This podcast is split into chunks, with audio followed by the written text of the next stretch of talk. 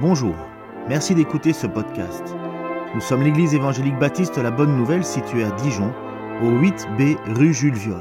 Nous serions heureux de vous y rencontrer un jour et nous vous souhaitons une bonne écoute. C'est encore une joie de, pouvoir apporter, euh, prêcher la parole de Dieu ce matin. Et j'aimerais commencer par vous poser une série de questions. Vous répondez dans votre tête. hein. Est-ce que vous connaissez Napoléon? Est-ce que vous connaissez Raphaël Nadal? Est-ce que vous connaissez vos tables de multiplication?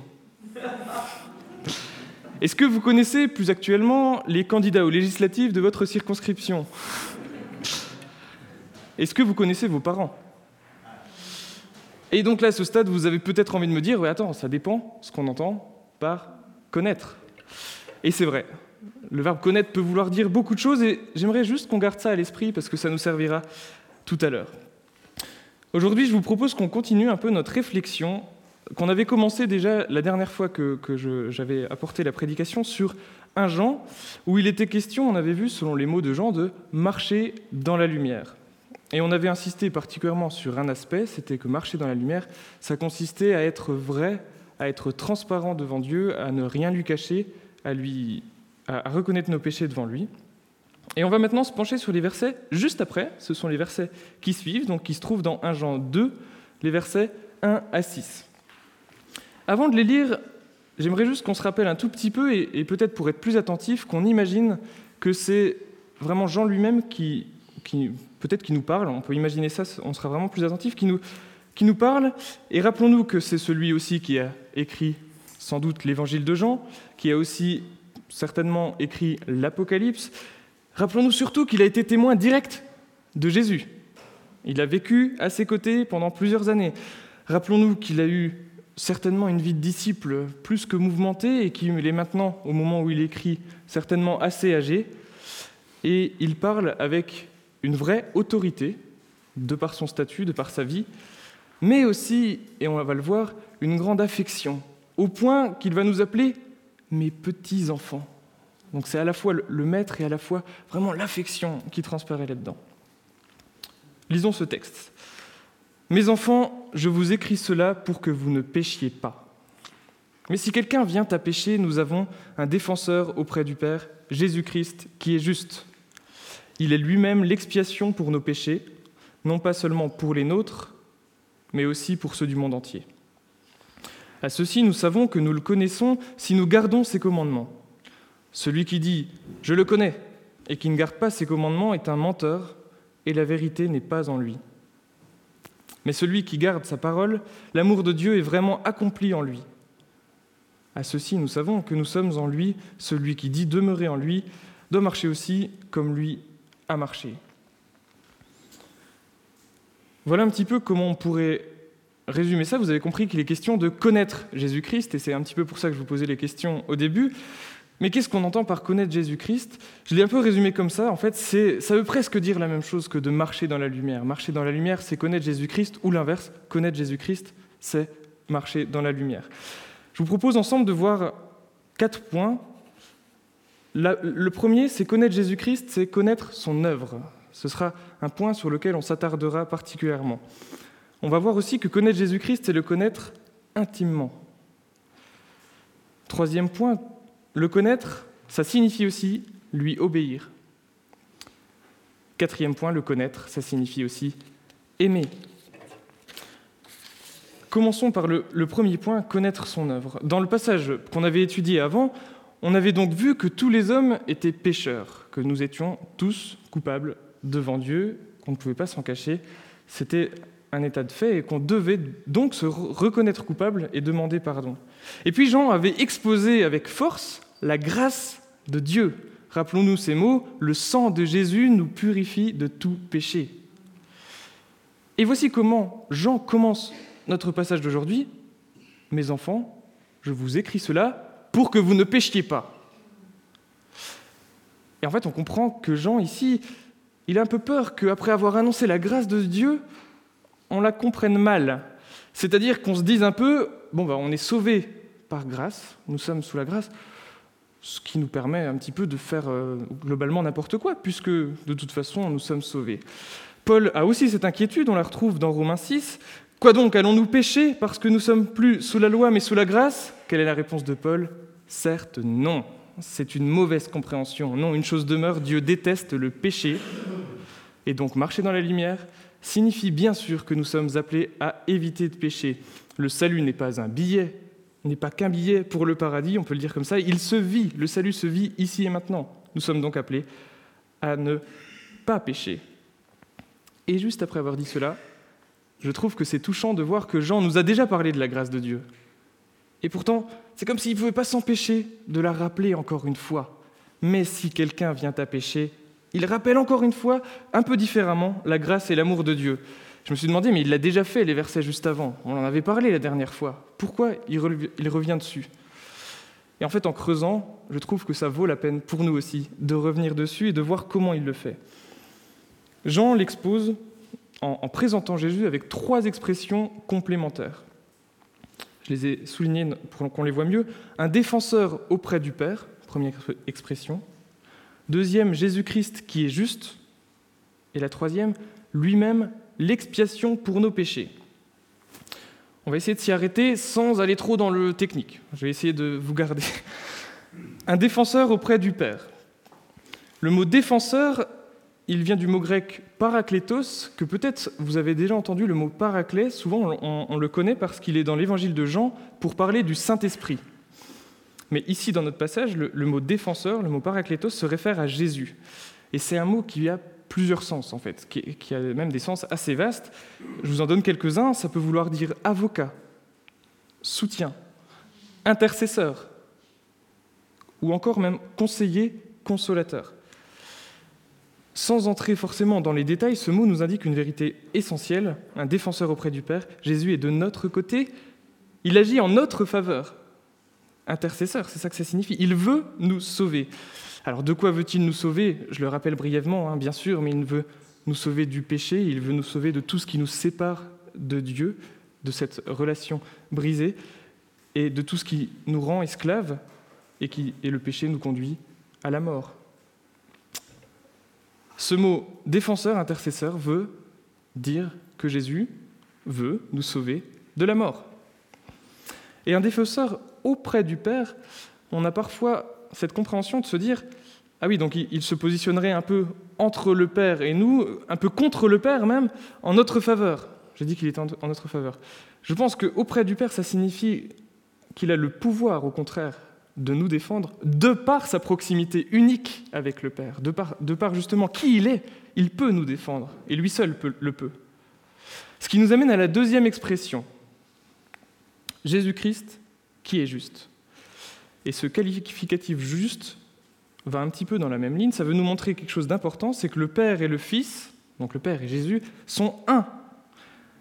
Ils ont la même justice, le même projet, la même volonté, le même dessein pour l'humanité. Jésus-Christ, de dire que Jésus-Christ est juste, ça veut dire qu'il s'inscrit parfaitement dans le plan de justice du Père. Alors, on va essayer de clarifier un peu tout ça avec, avec une image qui, comme toutes les images, a ses limites. J'aimerais qu'on se représente une scène de tribunal, mais simplifiée à l'extrême, où on a seulement trois acteurs. On a le juge, on a l'accusé et l'avocat. Pour nous sauver, alors juste qui, on est dans cette scène? On est forcément l'accusé, on est même coupable. On, le sait, on l'a vu euh, déjà, on est coupable. Donc nous, on est l'accusé, d'accord. Eh bien, pour nous sauver, Dieu n'est pas seulement le juste juge. Oui, il l'est, mais il est aussi l'avocat. C'est le sens du mot défenseur. Il veut la justice, d'une part, oui, mais il veut aussi nous accorder sa grâce. Il y a une tension. Mais ça va plus loin pour nous sauver, Dieu n'est pas seulement juge et avocat, c'est là où la grâce de Dieu va vraiment plus loin, il se fait lui-même l'accusé. Il est innocent, mais il se met dans la posture du coupable, il se met à notre place. Et si on continue un tout petit peu le raisonnement, pour nous sauver, Dieu ne se met pas seulement un peu à notre place, il va jusqu'à subir la condamnation à notre place réellement, c'est la mort de Jésus sur la croix, c'est ce que nous avons rappelé en prenant la scène. Pour nous sauver, Dieu s'offre tout simplement lui-même. C'est vraiment par l'œuvre de Jésus-Christ qu'on voit se résoudre cette tension, qu'on voit la justice menée à sa perfection et en même temps l'amour intense de Dieu. Souvent, on, l'entend, hein, mais je nous invite vraiment à en prendre conscience. Et si on va d'ailleurs plus loin, juste pour compléter, par sa résurrection, nous voyons aussi la victoire définitive de Dieu sur la mort. Je vous propose de lire deux textes qui viennent vraiment faire résonner un petit peu juste ce qu'on a vu avec ces deux expressions. Le premier se trouve dans Romains 8, les versets 31 à 34. Que dirons-nous donc à ce sujet? Si Dieu est pour nous, qui sera contre nous? Lui qui n'a pas épargné son propre Fils, mais qui l'a livré pour nous tous, comment ne nous donnera-t-il pas aussitôt avec lui? Par grâce Qui accusera ceux que Dieu a choisis? C'est Dieu qui justifie. Qui condamnera? C'est Jésus-Christ qui est mort. Bien plus, il s'est réveillé.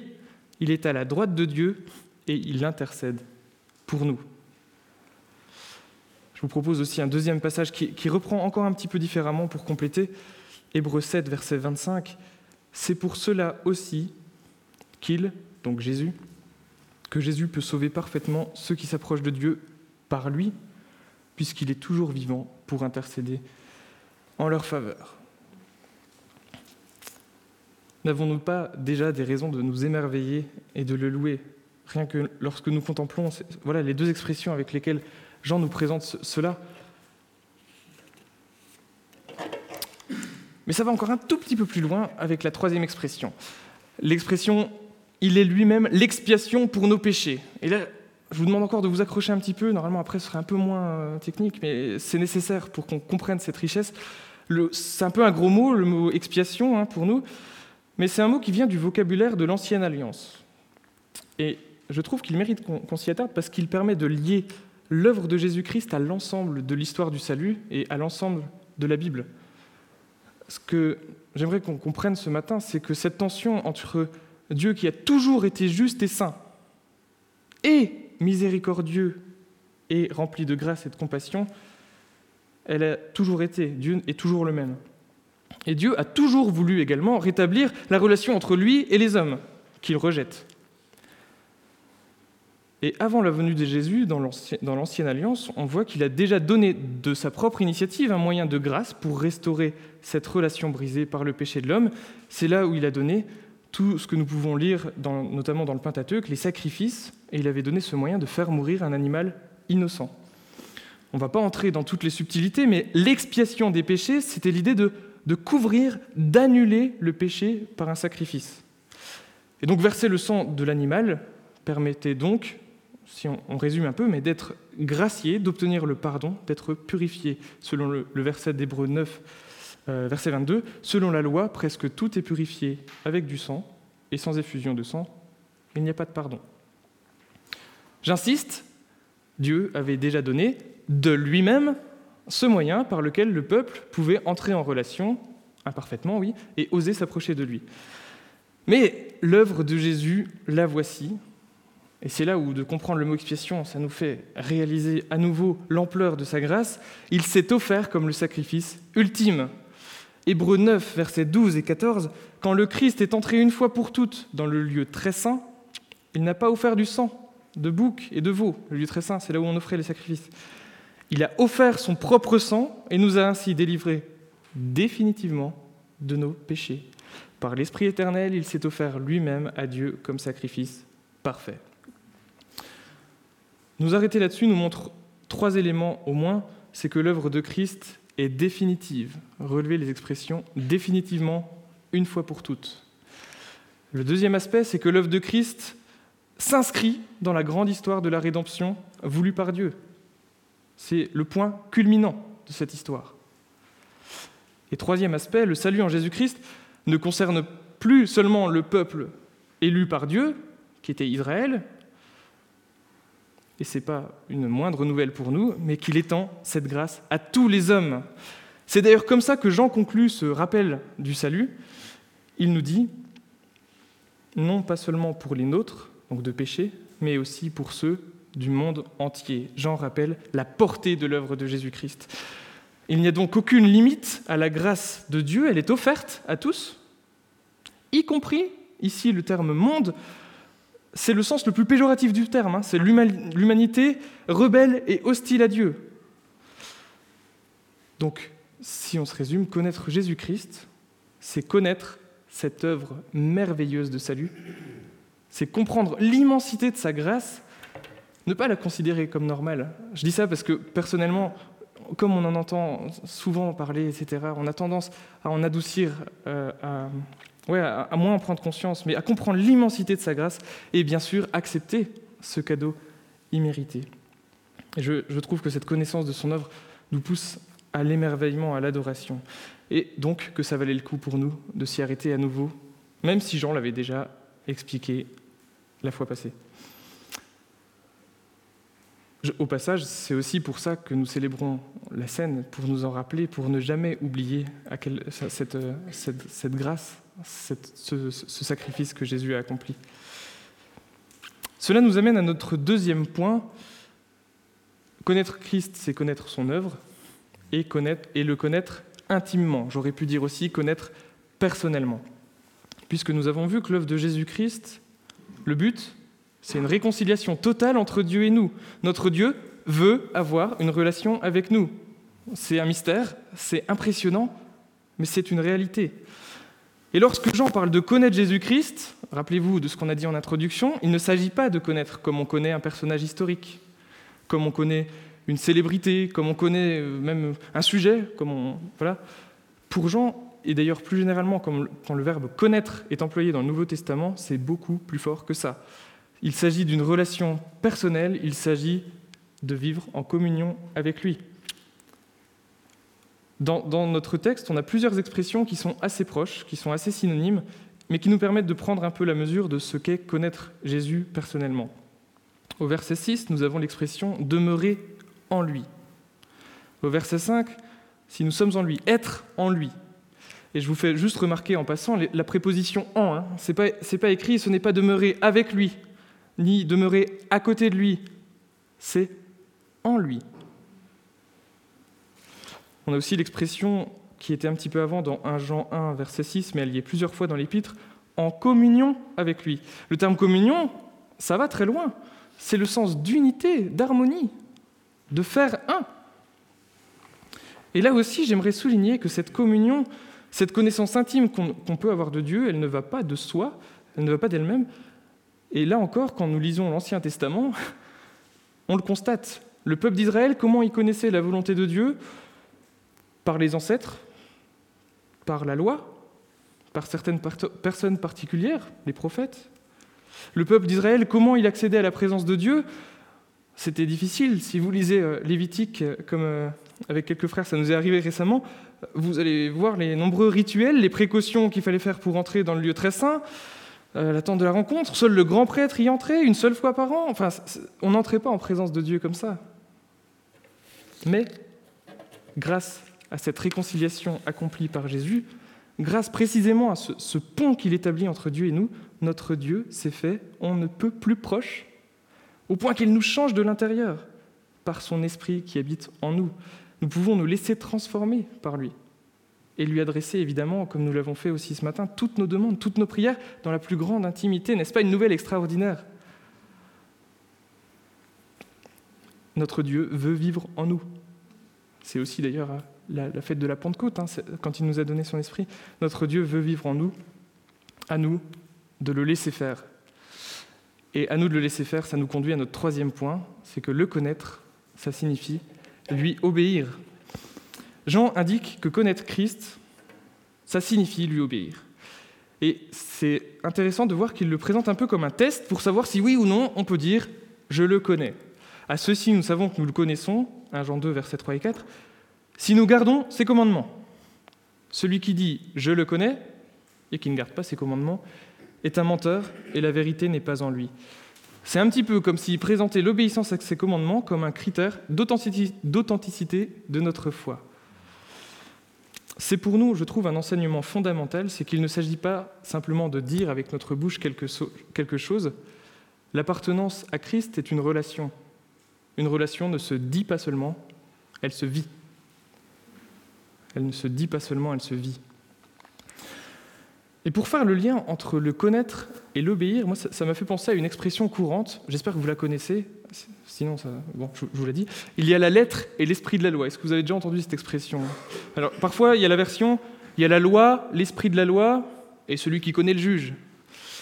Juste pour situer cette expression dans la populaire, souvent on l'utilise de la pire des manières. C'est pour justifier la corruption, en fait. Hein. Par exemple, vous êtes à 150 euh, sur euh, l'autoroute, vous êtes arrêté par le gendarme, et il se trouve que vous le connaissez. Vous lui dites, oui, oh, on, se connaît. Puis après tout, il y, a, la loi, il y a la limitation, il y a l'esprit de la loi, je mettais en danger personne, et puis on se connaît. Vous voyez l'idée? C'est une expression qui est plutôt... En fait, plus on est proche de celui qui fait appliquer la loi, plus on a de bonnes raisons d'avoir de, la souplesse avec la loi. Et je trouve intéressant de reprendre cette expression parce que dans une perspective biblique, la logique est complètement inversée.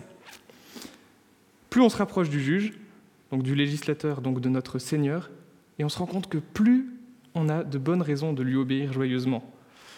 Je vous propose de retourner un peu cette expression pour mieux comprendre.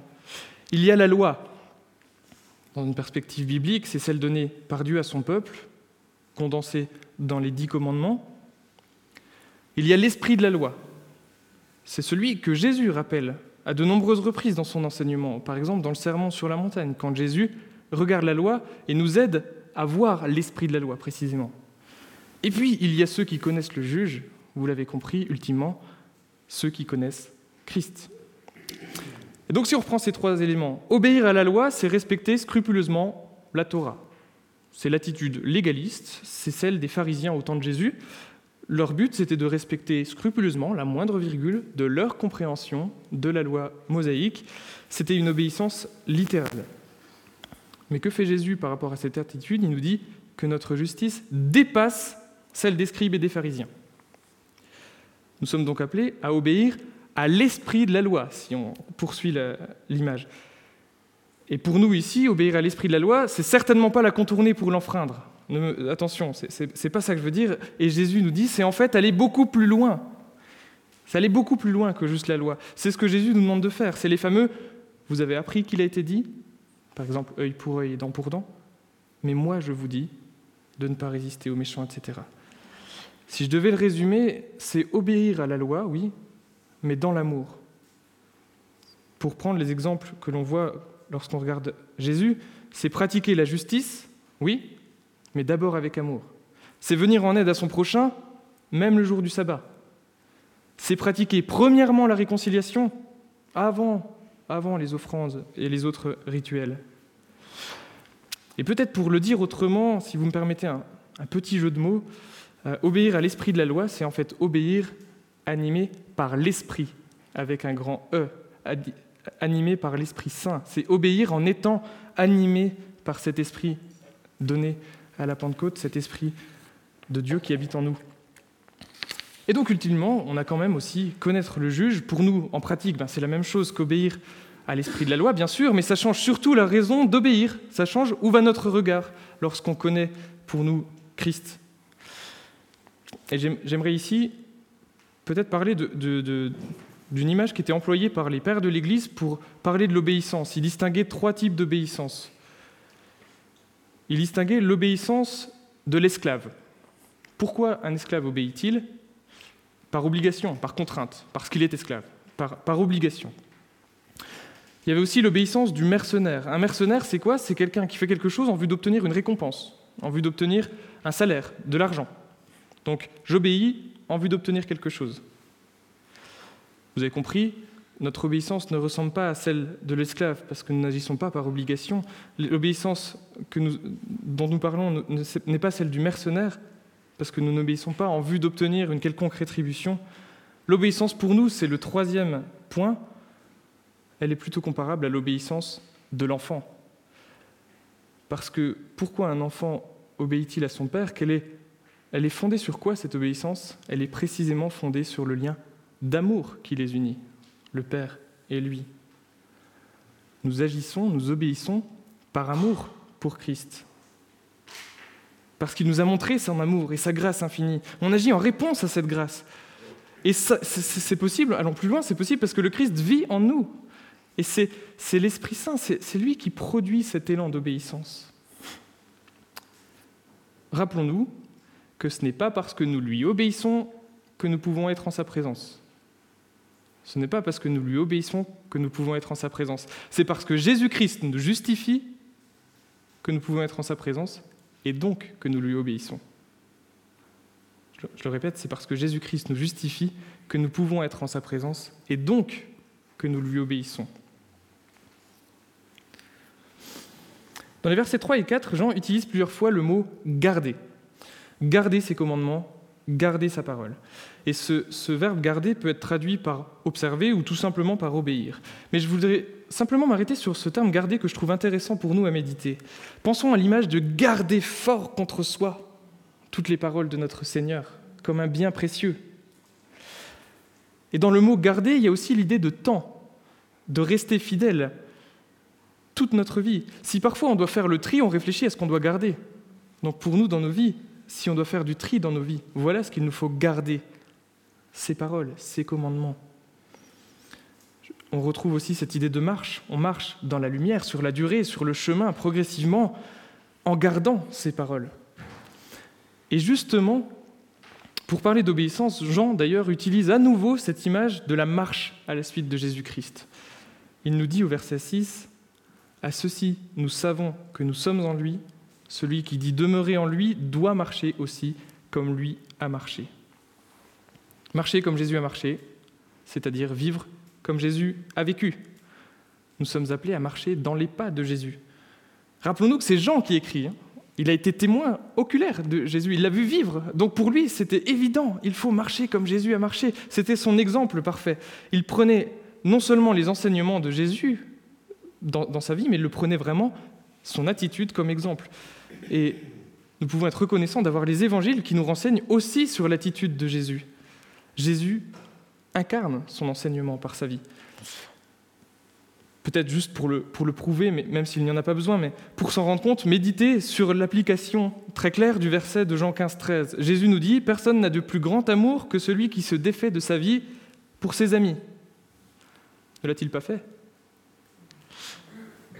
Nous pouvons aussi regarder l'attitude de Jésus par rapport aux personnes à la marge de la société, les pauvres, les malades. Que fait Jésus? Donc qu'est-ce que, je suis appelé à faire? Et je trouve curieux de voir que Jean nous encourage hein, à obéir réellement, mais qui présente un peu ces, exhortations à l'obéissance comme des évaluations. Peut-être d'ailleurs vous, vous sentez que c'est un peu culpabilisant quand il dit à ceux-ci nous savons que, ou celui qui dit, vous voyez toutes ces expressions? Et j'aimerais juste donner quelques éléments de réponse pourquoi Jean présente les choses de cette manière. La première, c'est que Jean, il n'évalue pas comme un examinateur malveillant qui dit est-ce qu'ils font bien les choses, comme ça je vais pouvoir noter. Non, non. Jean, il regarde l'Église avec amour et on sent vraiment qu'il en a souci. Il est attentif en fait à ce que l'Église laisse Jésus la diriger et que l'Église laisse Jésus la faire vivre. C'est la première raison, je pense. La deuxième, c'est que rappelons-nous que les destinataires directs de Jean, ils faisaient, je pense, enfin, on sait, hein, ils faisaient sans doute face à de graves crises qui ébranlaient un peu leur foi, leur certitude. Et parfois, ils pouvaient se demander, mais au fond, est-ce que je suis vraiment un disciple de Jésus? Au fond, est-ce que je connais Jésus?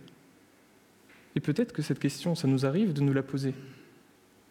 Et c'est aussi dans ce souci-là que Jean nous, nous propose ces petites évaluations bienveillantes, oui, mais qui nous aident à, pouvoir se positionner, à pouvoir dire oui, je connais Jésus.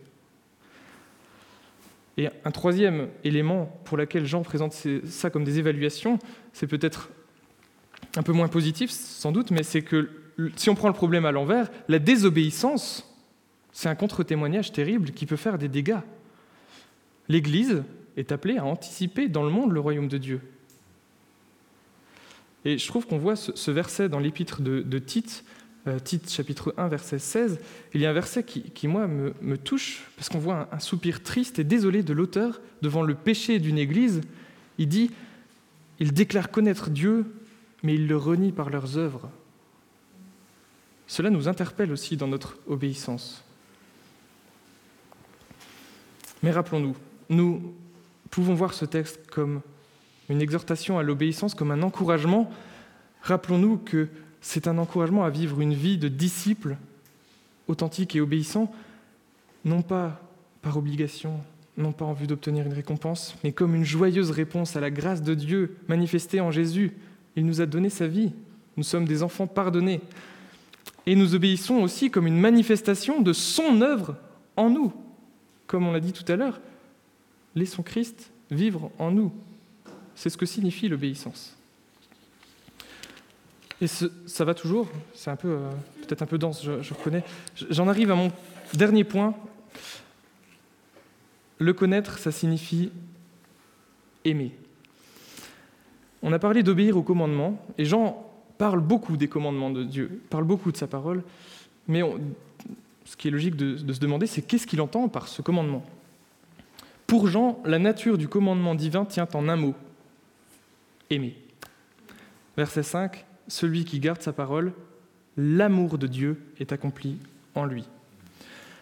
Ce que j'aimerais souligner, c'est qu'obéir, ça ne consiste pas d'abord à se lever le matin et à se dire, bon, quelle bonne chose je vais pouvoir faire aujourd'hui par mes propres forces, euh, quelles bonnes actions je vais pouvoir accomplir. Ça peut, hein. Mais obéir, garder sa parole, ce n'est pas d'abord ça, c'est d'abord laisser l'amour de Dieu inonder, transformer notre vie. Selon certaines traductions de ce verset, c'est laisser l'amour de Dieu être véritablement parfait en nous.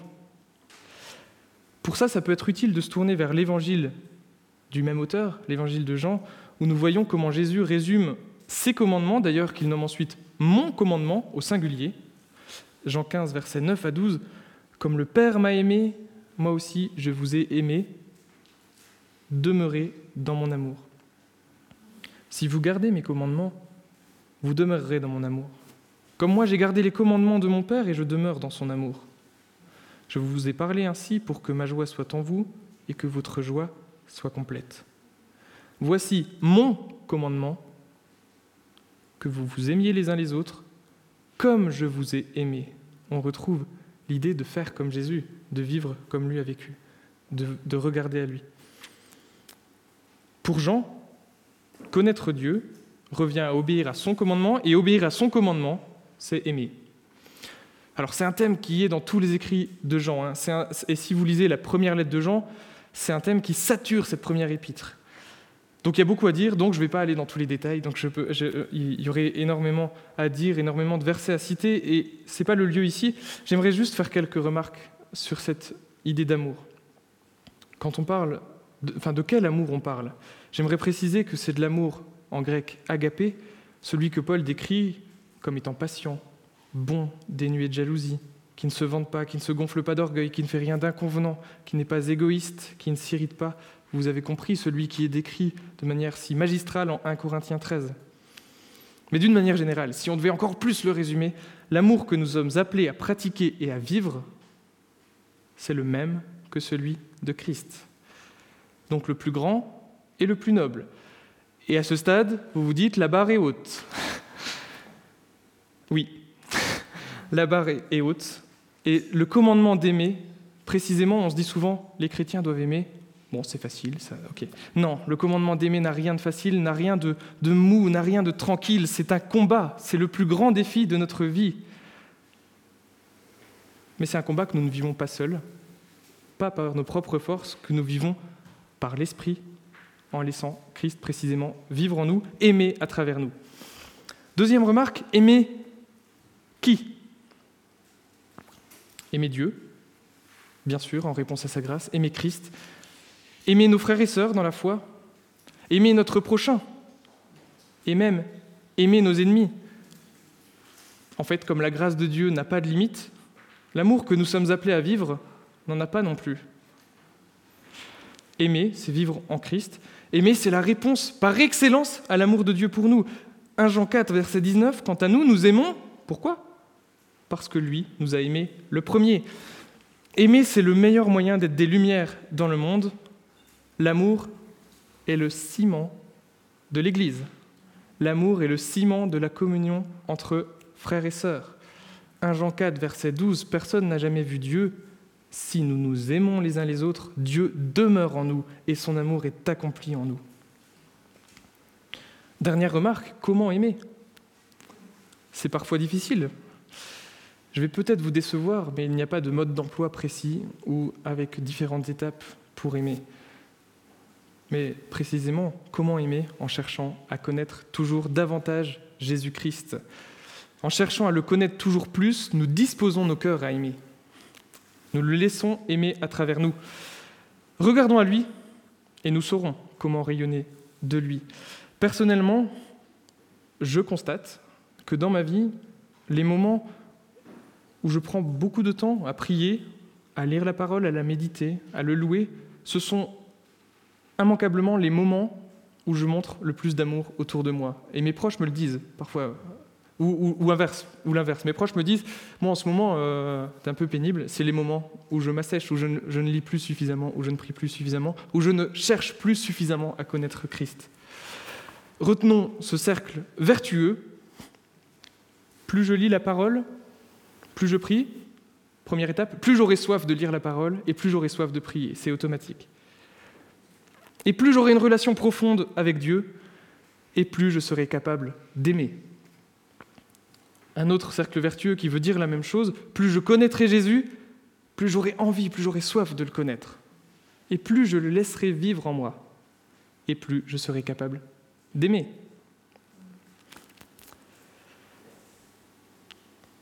J'aimerais simplement terminer en reprenant l'image de la lumière qui nous a un peu accompagnés hein, pour ces deux, euh, ces deux prédications, avec une image tirée de la physique. Vous aimez la physique, peut-être? C'est assez simple, normalement. Un objet qui reçoit la lumière et qui la diffuse en physique, ça s'appelle un objet diffusant. Ou une source secondaire, parfois on appelle. Mais un objet diffusant. Et c'est ainsi qu'il devient visible. Donc un objet qui n'est pas éclairé, on ne le voit pas. Donc en fait, c'est tous les objets, tous les objets, pour qu'on les voit, il faut qu'ils deviennent des objets diffusant, qui diffuse la lumière qu'ils reçoivent. Et eh bien pour nous, plus nous demeurons dans la lumière, plus nous marchons dans la lumière, plus nous diffuserons cette lumière. Plus nous nous laissons remplir par l'amour de Christ, plus nous diffuserons cet amour autour de nous. Je vous invite à la prière.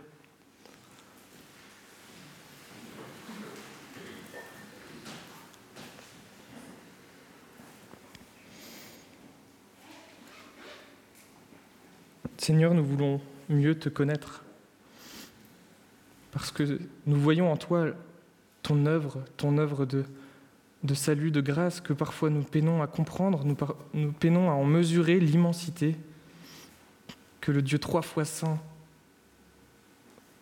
ait subi la condamnation à notre place, nous ait sauvés en donnant sa vie. Seigneur, aide-nous à regarder toujours, toujours plus, toujours plus souvent à ta grâce envers nous, à ton amour pour nous. Et Seigneur, je te prie que, en te laissant vivre en nous, en te connaissant davantage, plus intimement, en, en te laissant, oui, transformer notre vie,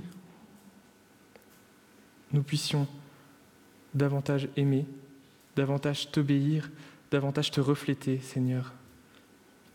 C'est ma prière pour ton Église, qu'elle puisse te laisser vivre en elle, que ton amour puisse se voir, puisse se diffuser. Oui Seigneur, nous avons soif de toi, nous avons soif de, de mieux te connaître. Aide-nous à entretenir sur la durée cette relation avec toi. Parce qu'un jour, Seigneur, nous te verrons face à face. Un jour, nous serons en parfaite communion avec toi. Et aide-nous, Seigneur, à entretenir cette communion que nous avons le privilège d'avoir déjà sur cette terre. Seigneur, que ton amour nous transforme, que ton amour nous inonde et que nous continuions, Seigneur, par ta grâce, à marcher, non pas par nos propres forces, mais à marcher dans ta lumière, dans la lumière qui vient de toi, ô notre Père, ô notre Sauveur. À toi la gloire. Amen.